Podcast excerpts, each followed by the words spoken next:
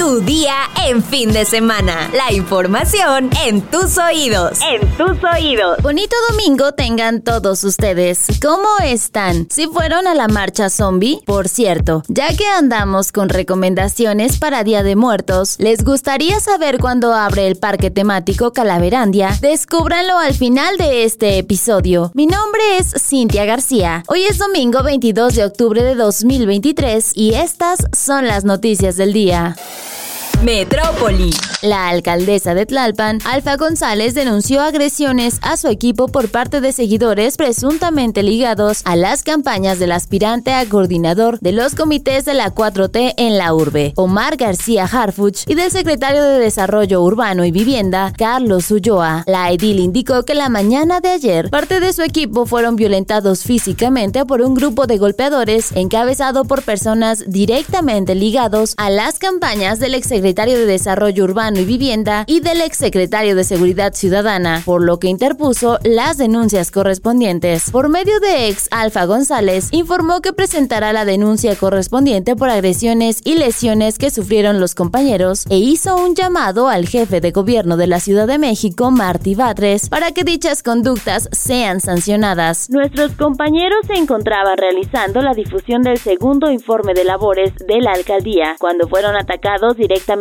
por un grupo de personas encabezadas por personas plenamente identificadas con dichos aspirantes a cargos en Partido Morena. Al respecto, el jefe de gobierno, Marty Batres, respondió que estará atento a las investigaciones de la Fiscalía de la Ciudad de México u otras autoridades que tengan que indagar los hechos y deslindar las responsabilidades. Nación. Previo a la cumbre migratoria con gobernantes de varios países de América Latina y el Caribe, que se realizará este domingo en Chiapas, se reforzó la seguridad en Palenque con elementos del Ejército Mexicano, Guardia Nacional y Policía Estatal. Como parte del despliegue de las fuerzas federales, patrullas artilladas en la zona arqueológica transportaban elementos castrenses que llevan escudos y equipo antimotines. También desde el viernes 20 de octubre se decretó la prohibición de venta de bebidas alcohólicas en todo el municipio. De no acatar la orden, se advierte a los dueños de negocios que sus establecimientos serán clausurados y multados con 500 unidades de medida y actualización, poco más de 51 mil pesos. De igual forma, se registró el cierre de centros nocturnos, así como de expendios de cerveza y bebidas alcohólicas. Además, supermercados y tiendas de conveniencia colocaron anuncios de esta medida cartera.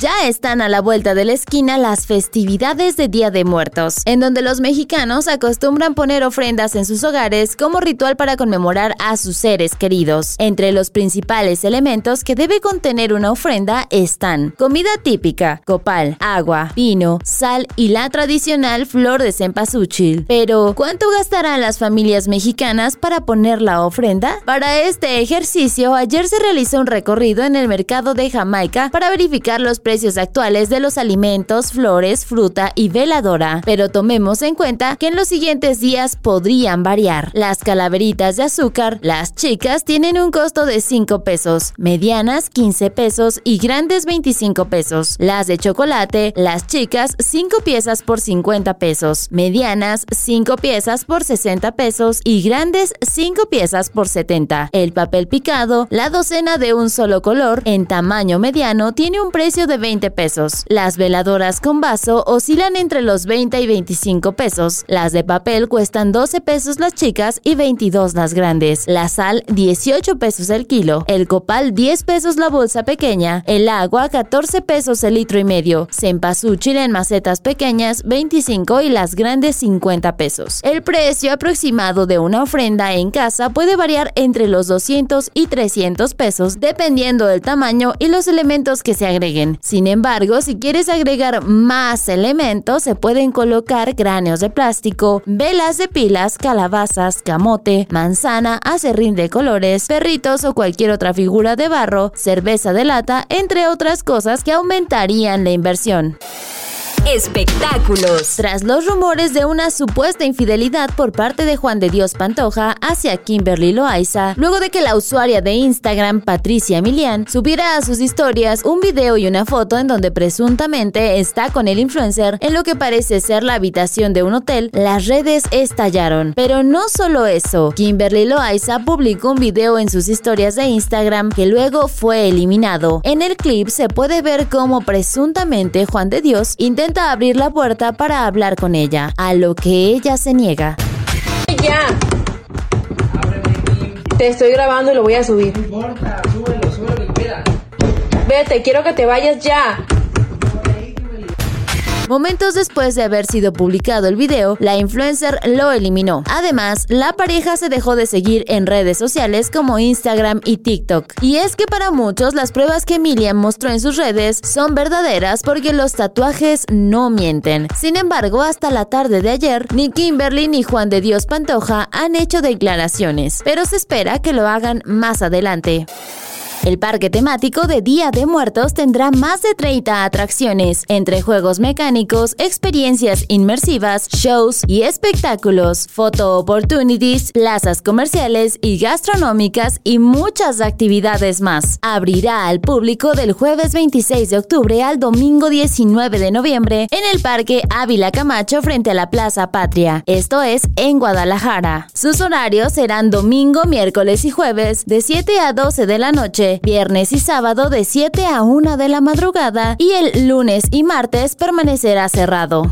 Y ahora sí, vámonos con nuestra sección hoy no tan favorita, porque andaban medio apagados. Los comentarios. Jorge Tapia nos dice, excelente cápsula informativa, gracias. Y Nancy Dan comentó, muchas gracias Cinti por las noticias el fin de semana. Gracias a todos ustedes por escucharnos todos los días y compartirnos su opinión los temas que tratamos y nuestro trabajo. Además, también hay que agradecer a Oscar Cañas por su magnífico trabajo en la postproducción de este episodio. Ahora sí, ya estás informado, pero sigue todas las redes de El Universal para estar actualizado. Si te gusta este podcast, ya sabes qué hacer. Compártelo para que lleguemos a más personas. Dale 5 estrellitas y además no olviden activar sus notificaciones para que no se pierdan ningún episodio. Y mañana sigue informado en tu día con El Universal. Tu día en fin de semana. La información en tus oídos. En tus oídos.